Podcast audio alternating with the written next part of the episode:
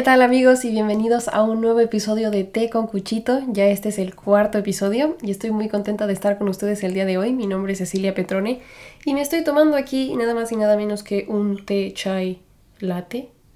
Vaya nombre. Pero está, está muy bueno. Ay, está, está, delicioso. Para aquellos que me están viendo en YouTube, yo siempre aquí con mi, con mi taza verde, pero pues es la que más me gusta. Que como podrán ver, tengo muchas tazas aquí en el fondo, pero no las uso. Digo, no debería estar yo diciendo esto porque seguramente alguien por ahí me hubiera podido patrocinar y darme tazas, ¿no? Y ya yo eh, mostrarlas en cada episodio nuevo que haga. Así que no se crean, retracto lo, dicho. Este, estaría muy padre que alguien por ahí me patrocine con tazas y yo aquí les ayudaré a, a promocionarlas.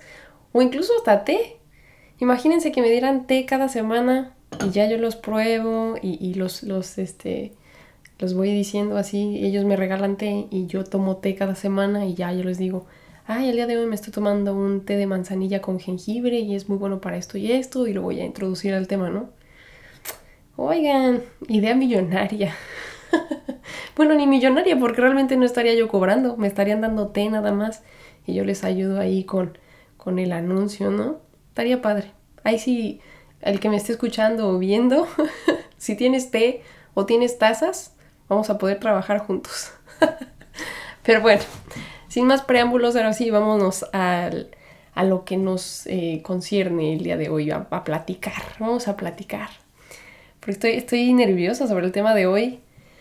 Pero me armé de valor y dije, no, es algo que necesito, necesito exponer, necesito platicar, y además estoy de alguna manera orgullosa en la postura en la que estoy el día de hoy. No, no deberíamos sentirnos mal o culpables sobre lo que alguna vez hicimos o fuimos y pues aprender, aprender de ello y simplemente no repetirlo. Yo creo que ese es, ese es el punto clave de cambiar. El aceptar que alguna vez estuviste ahí, pero no, no engancharte a, los, a las mismas formas de hacer las cosas y aceptar que estuvo mal o que no que estuvo mal, pero que simplemente es algo que ya no funciona para ti en el día de hoy y que pues algo es algo que te permites cambiar, que no tiene que ver con tu personalidad porque ay, pues es que como yo ya lo hacía, pues ni modo que lo cambie y tal. No, o sea, dense la oportunidad de, renovarse. Y pues bueno, el, tema del día de hoy es el alcohol. Ahora sí que van a decir, bueno, pues, ¿qué, ¿qué, hay con el alcohol? ¿No? Bueno, como en todo, hay sus pros y sus contras, está el lado blanco y está el lado negro del alcohol. Pero pues es, una línea muy delgada, muy muy delgada y pues es algo de lo que me di cuenta hace relativamente muy poco, hace más o menos unos 3, 4 meses más o menos que, que decidí dejar de tomar. No en un 100%, si me puedo sentar y tomarme una cerveza, una y ya, y eso es algo que, pues de lo que estoy muy orgullosa. Y si me tomo esa cerveza, me la tomo y no vuelvo a tomar en dos, tres, cuatro semanas. Pero bueno, esa es, esa es mi decisión, es decisión totalmente propia, no les estoy diciendo, para mañana ustedes van a dejar de tomar y nomás se van a tomar una, como ven. No, no, no. a lo que voy y a lo que voy a llegar es que hay que hacerlo de manera consciente. Esa es la palabra más importante. Y pues vamos a a introducir este tema, el por qué decidí hablar sobre eso el día de hoy y, pues se refleja meramente a lo que yo he vivido y cómo lo he vivido y cómo fue escalando en una manera en la que simplemente no me di cuenta y pues ya estaba yo envuelta en algo que yo ni siquiera sabía que estaba envuelta para empezar. Pero bueno, empecemos por el principio. Eh, ¿Cuándo fue que se me introdujo a mí por primera vez al alcohol? Pues desde siempre. Igual que tú, igual que cualquier otra persona que me esté escuchando, si es que eres de México o se te crió como mexicano, porque realmente no importa si creciste en Estados Unidos o en Canadá o en Europa, si se te crió como mexicano, es muy probable que el alcohol eh, esté en tu vida desde que, desde que naciste, prácticamente. O sea, ha sido un tema recurrente y es algo que ha estado de alguna manera presente. ¿En dónde? En todos lados. Empieza, en mi caso, Creo que cuando fui más consciente de dónde estaba el alcohol era en los eventos importantes. Si ustedes me preguntan, oye Cecilia, ¿cuándo fue la primera vez que te hiciste consciente de que había alcohol y, que algo se hacía con eso? Bueno, pues en los eventos especiales, ¿no? En las bodas, en una graduación, en un cumpleaños, en un momento en el que todos nos reunimos para celebrar un evento especial o para conmemorar algo. Y, es algo que, incluso eh, relacioné a la felicidad o al estar junto con alguien en las navidades, por ejemplo, que era mi em, celebración más importante o la que más me gustaba cuando era una niña, el alcohol estaba presente. De hecho, a los 8, 9 años decidí que la sidra era mi bebida alcohólica favorita, porque se me dejaba tomar un poquito en la Navidad. Em, y bueno, eso yo no lo contaba como la primera vez que yo tomé alcohol, porque pues como estaba en, este entorno familiar, seguro, conocido y controlado, realmente no había yo pensado así de, pues cuando fue la primera vez que tomé a los 8 años, pues no, no era algo que hubiera pensado hasta pues ya hace, hace relativamente poco en el que dije, a ver, ¿cuál es mi relación con el alcohol y cuándo empezó? Y pues empezó ahí. Eh, de alguna manera, no es que romantizara la, existencia del alcohol, pero de alguna manera pues, era normalizado y era aceptado que el alcohol estuviera presente en nuestras vidas. El problema fue que, bueno, pues todos crecemos y, las cosas y las relaciones van, van cambiando y van modificándose. Este, perdón si se escucha ruido de fondo, estoy intentando eh, que, que, pues estemos aquí en este pequeño cubículo, pero híjole, están haciendo edificios nuevos a mi alrededor y aquí se trabaja a todas horas, entonces es, complicado de pronto encontrar un momento para grabar, pero bueno, quito ahí el paréntesis, espero que no sea molesto el, ruido de las construcciones de la gran ciudad y este, continuamos con, el tema. Em, cuando yo cumplí 16 años, creo que fue ahí donde cambió la relación que yo tenía con el alcohol a una muchísimo más activa.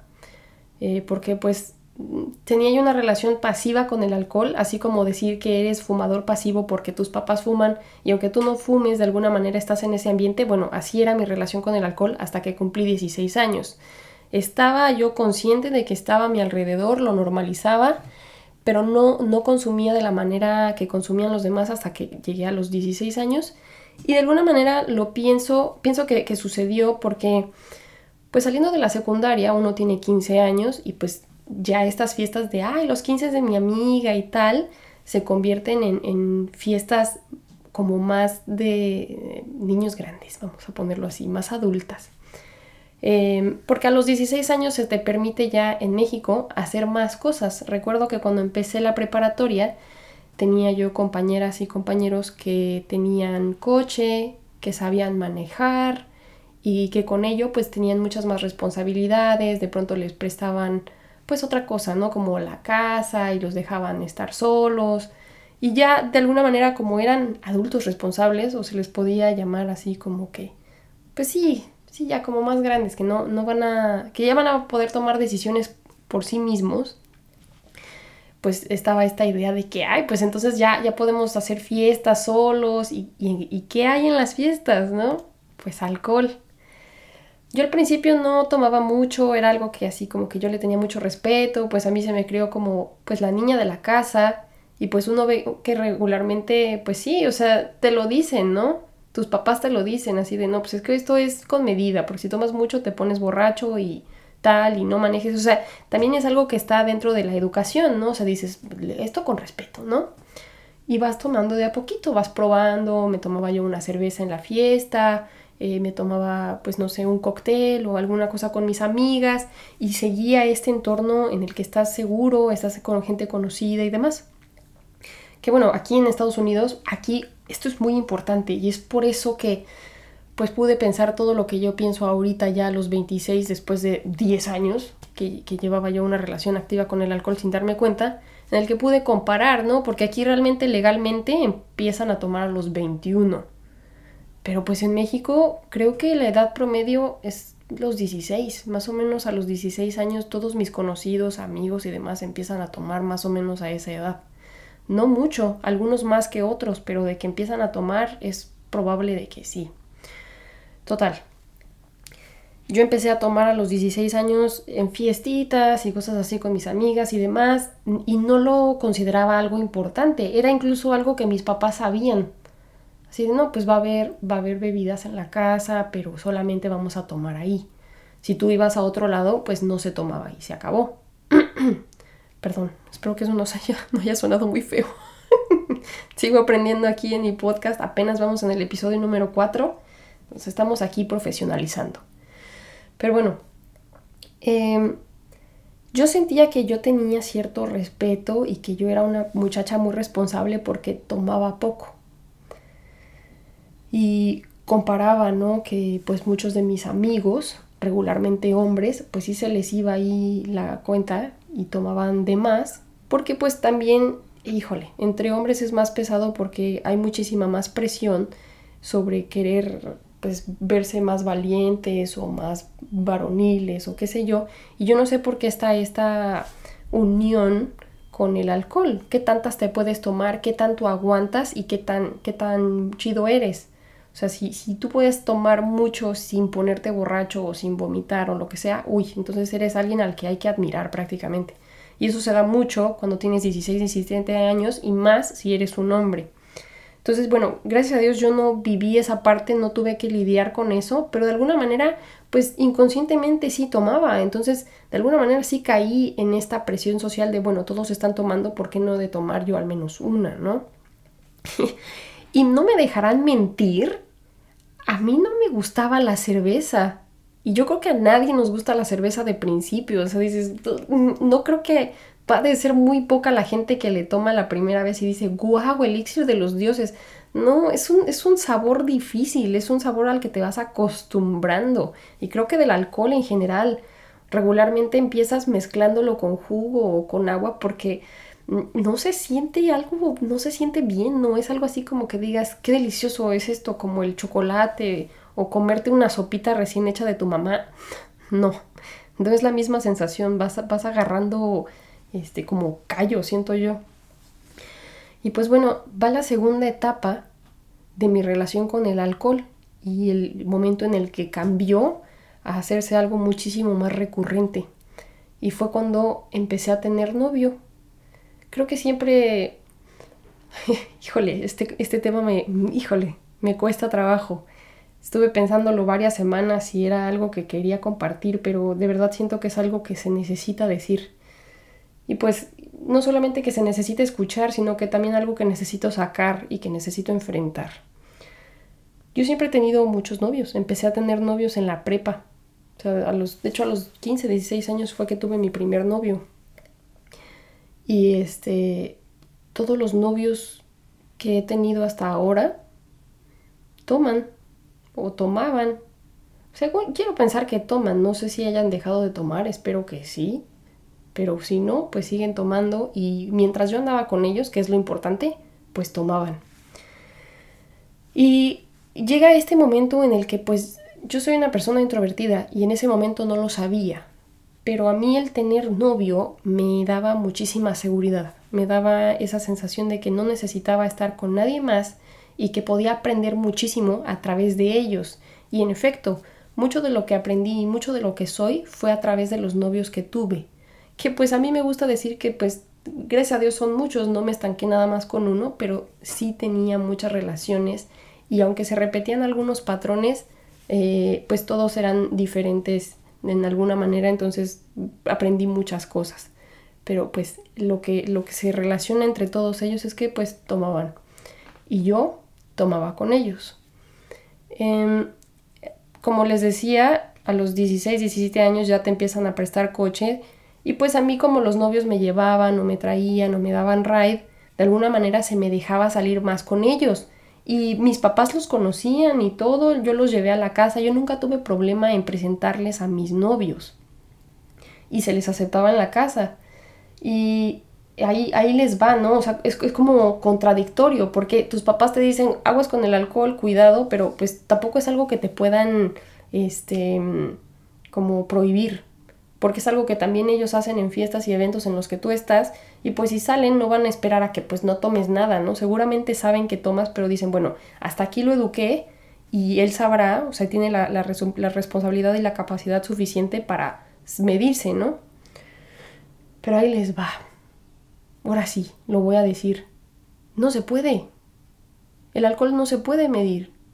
Porque una vez que empiezas a tomar, primero aguantas una, pero luego aguantas dos, y luego aguantas tres, y luego aguantas cuatro. Y para, para cuando te das cuenta, te puedes sentar con tu novio en un antro y acabarte una botella junto con él. Porque así va, va subiendo tu tolerancia y no hay límite, no, no hay un tope en el que digas hasta aquí. Es muy difícil, es realmente muy difícil, sobre todo si empiezas desde chavo.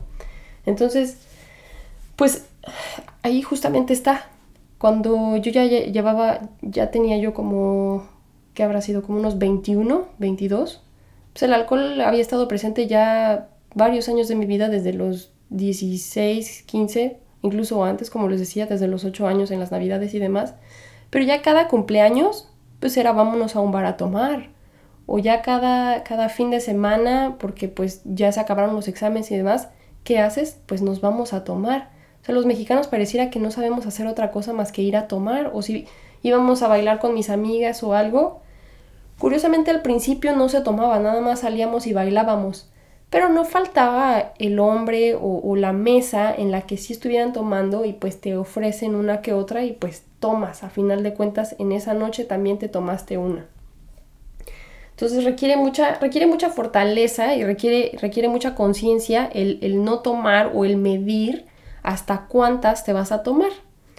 Entonces, pues bueno, cuando yo llegué a la edad de 22 años, fue cuando peor estaba y, yo no pensaba que el alcohol fuera parte de ese estar mal. Yo tenía un problema muy grave de acné, tenía muchos problemas emocionales, digo, como todos, pasamos por momentos difíciles en la vida, pero yo lo agravé junto con el alcohol y no me di cuenta hasta el día de hoy. Porque pues uno, uno piensa, ¿no? Así de, pues es que soy mujer y soy bien portada y soy responsable. Pues yo no soy alcohólica, ¿no? Entonces, este, lo dejaba pasar. Y como es algo que haces con gente que conoces, con quien confías, lo normalizas. Aparte, bueno, o sea, no puedo comparar porque mi novio en ese entonces era muy alto y es hombre, entonces su tolerancia es todavía más que la tuya pero me di cuenta ya ahorita, el día de hoy, que nuestra relación, mucho de lo que la amalgamaba, era que tomábamos juntos.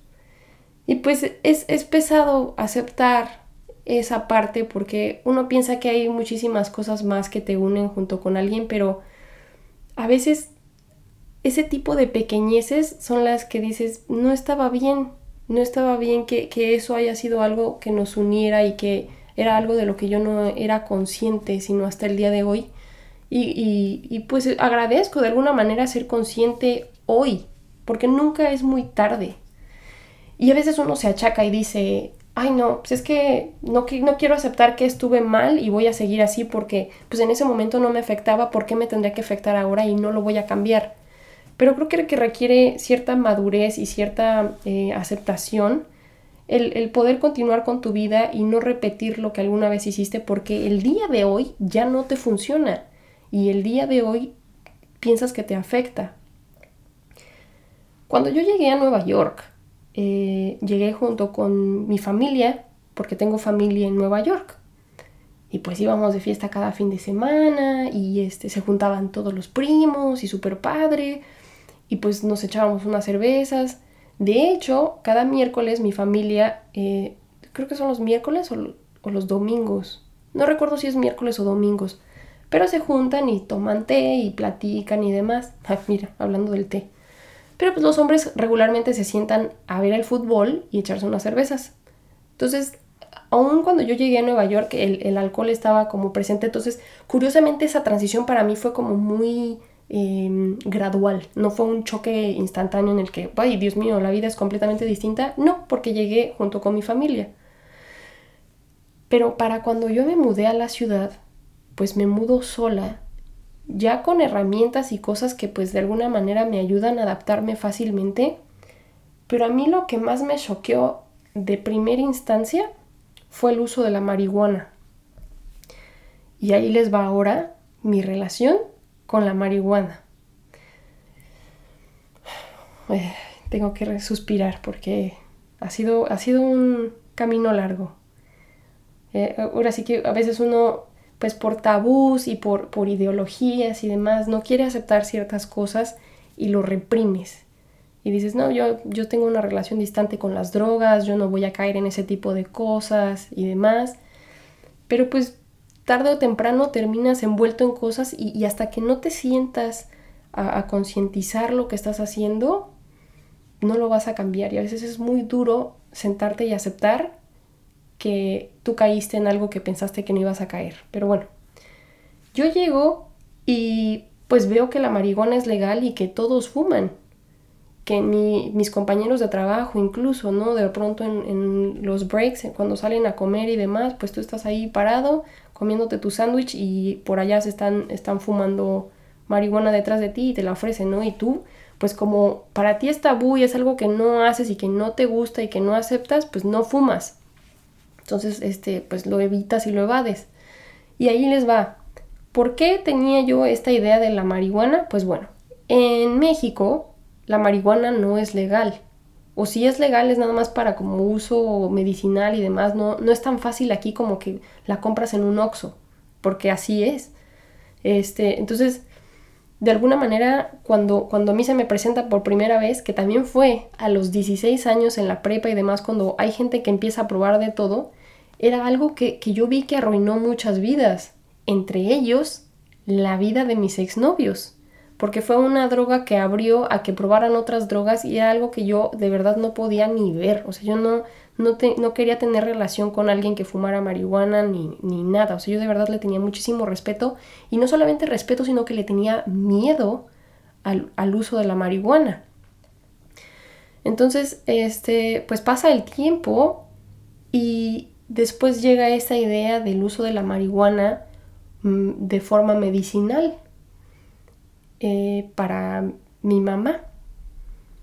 Y como ella decidió nunca utilizarla, yo dije, ahí está.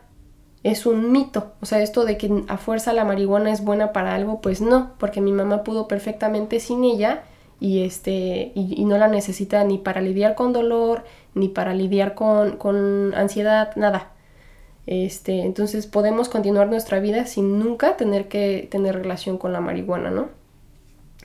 Ya que me mudo yo para acá y veo que pues todo el mundo lo normaliza y que este, fuman en, conciertos, en eventos, en todos lados, pues yo me siento como echada para un lado porque yo soy la única que no lo hace. Pero pues bueno, ya tengo 25, bueno, en ese momento 24, cuando apenas llegué para acá, entonces es difícil que te modifiquen la forma de pensar y pues no lo vas a hacer. Simplemente no, no fumo y, y lo respetan y dicen, ok, está bien, pero de alguna manera, ¿qué hacía yo para, pues, estoy en el grupo y estoy haciendo algo y pues no sé qué hacer conmigo? ¿Qué hago? Me tomo algo. Me tomo una cerveza, me tomo un, vinito y aquí estoy en el grupo, aunque no estoy fumando, pero estoy haciendo algo activamente con el grupo. Y pues de alguna manera, ay, estás tomando, pues yo también. y está muy curioso porque ahí yo me daba cuenta, ¿no? Ahí fue cuando empecé a hacerlo consciente. Yo me tomaba una, 2, 3, 4, a una velocidad muchísimo más avanzada que los demás y todo el mundo así de, no, sí, es que esta sí es mexicana, mira nada más cuánto alcohol aguanta y este y ya de repente empezaba yo a ver que con una o dos ya se empezaban a poner acá medio medio dos, tres y mejor le paraban y ya no tomaban y a mí el alcohol no me hacía nada. Y, yo veía que se divertían y se reían y que bueno, o sea que ya el alcohol los había puesto medio eufóricos y yo así como de, mm, ok, pues yo, o sea, tendría que tomarme otras dos, tres para, para seguirles el paso y pues no. Entonces, este, pues claro que, que, me di cuenta de que igual y sí tenía un problema de tolerancia. De decir, híjole, o sea, no solamente me está, me está saliendo muy cara la fiesta porque aguanto mucho el alcohol, sino que aquí no es algo que los demás hagan. Y como ellos no han tomado desde la edad que yo tomé y no es algo que hagan constantemente en las fiestas, no aguantan la misma cantidad que yo y creo que lo sano sería que aguante exactamente la misma cantidad de alcohol que mis compañeras y, que mis nuevos amigos, porque tienen la misma edad que yo, más o menos eh, la misma estatura y demás. Y ahí fue cuando empecé a preocuparme. Dije, ok, creo que, creo que esto es algo que, debería eh, tomar conciencia sobre esto. Y quedó ahí como un pin. Y ahora sí, me voy a armar de valor y les voy a contar. Para cuando celebré el año nuevo aquí, yo me puse muy emocionada porque era la primera vez que pasaba año nuevo sola y año nuevo en la ciudad de Nueva York. Así que yo dije, vamos a celebrar y cómo se celebra, pues yendo a un antro o yendo a un bar o lo que sea, pero tiene que haber alcohol, ¿no? Claro está que yo pagué entonces para ir a un como antro o evento, no sé qué era. Sí, un antro. En el que había barra libre.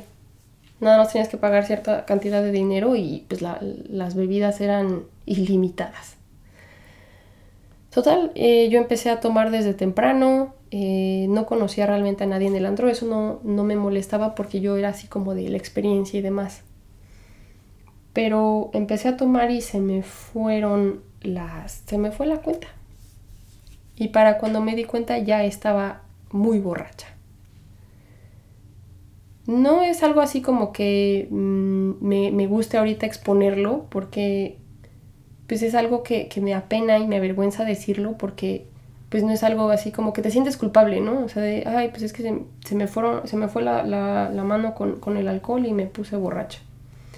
Ahora, no me puse súper mal porque me acuerdo de todo, pero, pero sí, sí perdí equilibrio eh, y, ahí les va lo más importante.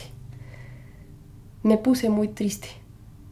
Me puse, me puse triste a un grado en el que no controlaba mis emociones y le hablé a un muchacho que forma parte muy importante ahorita de mi vida y muy importante de este viaje y de esta conexión que, les voy a contar. Híjole, de verdad esto me está costando mucho trabajo. Este episodio número 4 es pesado. Bueno, me puse, me puse muy borracha el día de Año Nuevo y pues yo estoy enamorada de este muchacho, ¿no? Y le marco, borracha. Y le digo que no sé qué y que lo odio y que eh, yo esperaba más de él y que este, pura tontería, porque cuando uno está alcoholizado no, no controlas lo que dices, no controlas lo que sientes, no controlas lo que piensas. Ni siquiera recuerdo por qué le estaba yo haciendo ahí de emoción, pero él me, me, me decía, ¿dónde estás? ¿Dónde estás? Te voy a ir a recoger. Y yo, no, es que estoy aquí y acá, pero tú estás con tus amigos en no sé dónde y no te importo y no sé qué. Total. Fue y me recogió y pues yo estaba así como que, eh, como que ya empezaba yo a perder como el equilibrio así de, ya que vi a una persona que conocía, ya me sentía yo así como de que, ok, ya voy a dejar que, que él se haga cargo de mí prácticamente. Me subo con él a la camioneta y hay otras personas ahí junto con él, sus amigos con quienes estaba celebrando el año nuevo y pues nos vamos todos hacia su casa ya este, yo lloraba inconsolablemente y él me decía, es que estás muy borracha, estás muy borracha.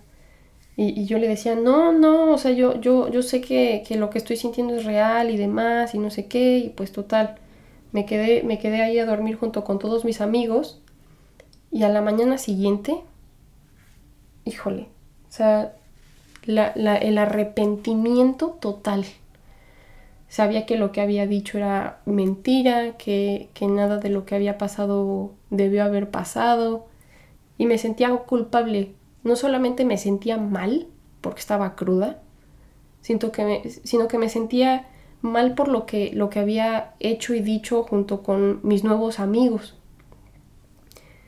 Amigos a los que yo criticaba por fumar marihuana, ¿no? Pero a pesar de que ellos tienen sus propios hábitos y de que pues utilizan esta droga, esta droga recreativa, nunca se han puesto violentos, nunca se han puesto altaneros, nunca, nunca se han puesto depresivos. Nunca ha sido algo que ha afectado nuestra relación al momento de hoy. Tampoco les voy a decir, no, pues sí, es que ahora sí, ya voy a normalizar y voy a aceptar que, que utilicen todos la marihuana. No, al contrario, o sea, siento que es algo que pues también desconozco y es un tema completamente aparte al del alcohol. pero que de viva voz ya me pasó y ya perdí el control sobre una sustancia que sentía yo tenía control porque llevo eh, consumiéndola desde hace muchos años. Y no es cierto. O sea, al final es algo que, que se va a apoderar de ti en algún momento dado. O sea, puede ser mañana, puede ser hoy, pero te va a agarrar desprevenido y al final es algo que no podemos controlar. Siento que es, algo complicado y, hay que ser muy, muy conscientes sobre cómo, cómo lo consumimos. Bueno, este, no pasó nada ese día, solamente el recuerdo y la decisión consciente y formal de decir, Cecilia, vas a dejar de tomar porque tienes un problema. Ahora, regreso a mi libro, mi libro amarillo, que se llama eh, Aquí y ahora. En ese libro hay un capítulo que dice, deberías dejar de tomar porque es malo para tu corazón. Y es tan simple como que decidas tomar completamente consciente, mindfully, o sea, con, toda tu mente y toda tu presencia ahí, y te, te tomes esa bebida para ver cómo entra tu sistema y cómo no le hace bien a tu cuerpo, ni a tu alma, ni a tu mente. Entonces empecé a hacerlo. Empecé a tomar de la manera más consciente que pudiera. Y volví a tener la misma, el mismo sabor de la cerveza de cuando tenía 8 años. No me gusta la cerveza. Solamente me acostumbré al sabor. Y me empezó a gustar porque a, todo, a todos a mi alrededor les gustaba. Y era algo padre el que te gustara la cerveza junto con todos tus amigos. Y que te pudieras divertir junto con ellos mientras tomas cerveza. No me pude tomar ni, ni siquiera la mitad cuando me di cuenta de que, en efecto, nunca me ha gustado. Y decidí dejar de tomar. Les puedo decir que a veces sí se me antoja el vino o la champaña, las bebidas dulces. Y me tomo una copa. Hace unos meses unos amigos míos se casaron aquí en la ciudad de Nueva York. Yo fui la única invitada a su boda.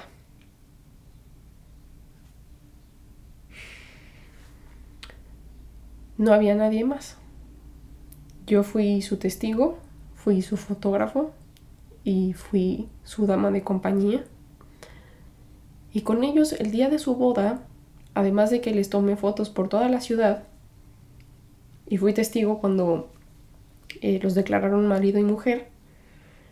Comí junto con ellos y pues me tomé una copa con ellos. Brindé con ellos y a la hora de comer me tomé un vino. Aún puedo recordar a qué me sabía el vino, la, la textura de las burbujas en mi boca y me da muchísimo mucha nostalgia y mucho, mucha felicidad recordar ese momento. Y en efecto, el alcohol estaba presente también en ese evento. Pero no me descontrolé con él y no era lo más importante del evento. Simplemente servía para sellar y para de alguna manera, pues sí, celebrar. Estamos celebrando, pero de manera sumamente consciente presentes en el momento y aquí el ahora, no, no dejándonos perder sobre, sobre las circunstancias y lo que nos rodea. Entonces, híjole, no sé cuánto tiempo llevo ya. imagino que llevo más de lo, de lo regular. Ha habido muchas pausas y muchos silencios en este, en este episodio. Pero necesitaba contarlo desde mi propia experiencia y desde mi propio sentir y desde mi propia vida, porque pues es fácil decirlo, ¿no? Todos tenemos una amiga que se ha puesto muy borracha o un amigo que se ha puesto muy borracho y que las, pues, las consecuencias son variadas, pero regularmente son muy negativas. Chocó el coche, eh, se perdió, alguien se aprovechó, etcétera, etcétera, etcétera. Entonces, eh, yo sé que hay muchas vivencias y muchas malas experiencias a partir del alcohol allá afuera, pero yo necesitaba exponer la mía y compararla junto con las cosas buenas y malas para ponderar y de ahí poder ofrecerles una conclusión. Y es prácticamente esa. Hagan las cosas conscientemente y no tengan miedo de aceptar que hayan estado haciendo las cosas mal, porque eso no significa que no puedan cambiar y ser mejores, pero sí significa que es un trabajo de todos los días, un trabajo en el que tienen que estar 24/7 consigo mismos. No se abandonen, estén para ustedes mismos. Porque si te abandonas, muchas otras cosas pueden llegar a tomar ese lugar.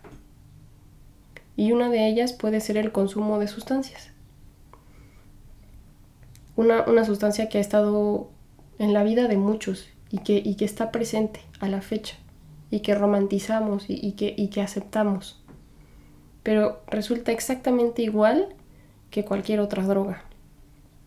Ahora, no los estoy invitando tampoco en este podcast a, ay, pues miran, como mis amigos aquí todos fuman marihuana y es normal y es este legal, pues pruébenla, al cabo que no pasa nada. No, ese no es el punto. A lo que voy también es que no se vayan nunca a los extremos, porque tampoco es bueno porque muchas veces criticamos al otro sin siquiera saber absolutamente nada sobre el contexto o, sobre la cultura o sobre los verdaderos efectos sobre lo que algo tiene sobre una persona. No se vayan tampoco al extremo de decir, el alcohol queda prohibido en mi vida y le tengo pavor y le tengo miedo igual que a cualquier otra droga, y tampoco lo normalicen al grado de decir, pues es el alcohol y a nosotros nos encanta y es algo legal y, y pues no pasa nada. Hay que siempre encontrar el punto medio, ni blanco ni negro. Hay que llegar a un punto en el que es gris. Me permito esto porque yo sé que hasta aquí y, no, me, no me va a afectar y no va a afectar a los que están alrededor mío. Pero, híjole, pues ahí se las dejo. Espero que... Ya, puedo respirar. Este, espero que, que esto no haya sido muy denso para ustedes. Que esto no haya sido tan complicado como lo fue para mí. Y sino, sino que al contrario, sea, sea algo positivo, algo que les deje, algo que les haga pensar, algo que los, que los ayude a soltar. Porque muchas veces podemos decir, bueno, pues yo no tomo, ¿no? Alguien por ahí me puede estar escuchando y decir, pues yo ni tomo ni fumo. Pero igual y te estás aferrando a algo y no has soltado algo que no te has dado cuenta que te está haciendo daño. Y eso puede ser un objeto, una persona, un recuerdo, un hábito. Y pues te sugiero que, que, que te des un momento de sentarte y pensar qué, qué podría ser aquello que ha estado ahí presente en tu vida toda tu vida pero que el día de hoy te puedes dar cuenta de que es algo negativo y que necesitas dejar ir. Em, y pues bueno, eso ha sido el, tema del día de hoy. Los quiero dejar como con un, sentimiento más upbeat para no, no irnos súper deprimidos. Porque no es un tema triste, es un tema simplemente de conciencia y de, y de estar junto con nosotros mismos. Como se los decía, no se desamparen estén para ustedes mismos, estén para la vida y la vida estará para ustedes. Les mando un abrazo muy fuerte. Nadie está solo. No se sientan solos. Yo no estoy sola porque los tengo a ustedes. Y ustedes no están solos porque me tienen a mí. Y lo que les estoy diciendo, por favor busquen la manera de traducirlo a sus vidas. Y cambiar a algo más positivo, algo que les deje, y que los, los acerque más a esa sensación de felicidad. Yo sé que la felicidad no es un, estado de, ay, siempre voy a estar contento. No, no, no, es una emoción que también va y viene. A veces estamos felices, a veces estamos tristes. Pero mucho también tiene que ver sobre las acciones y las actividades que decidimos hacer y con quién las decidimos hacer. Así que espero que esta sea una invitación para que ustedes busquen eso que, que los mantiene alertas, los mantiene contentos, los mantiene positivos y los mantiene unidos. Espero que tengan un excelente día. Espero que, que estén rodeados de gente y de energías muy positivas el día de hoy y la semana en general. Y pues ahí se las dejo, espero que estén tomando algo junto con ustedes. Puede, puede ser algo que, les, les, llene, un, un, té, por favor. Tómense un té junto conmigo el día de hoy. Y pues les deseo lo mejor hoy y siempre y nos vemos el próximo viernes.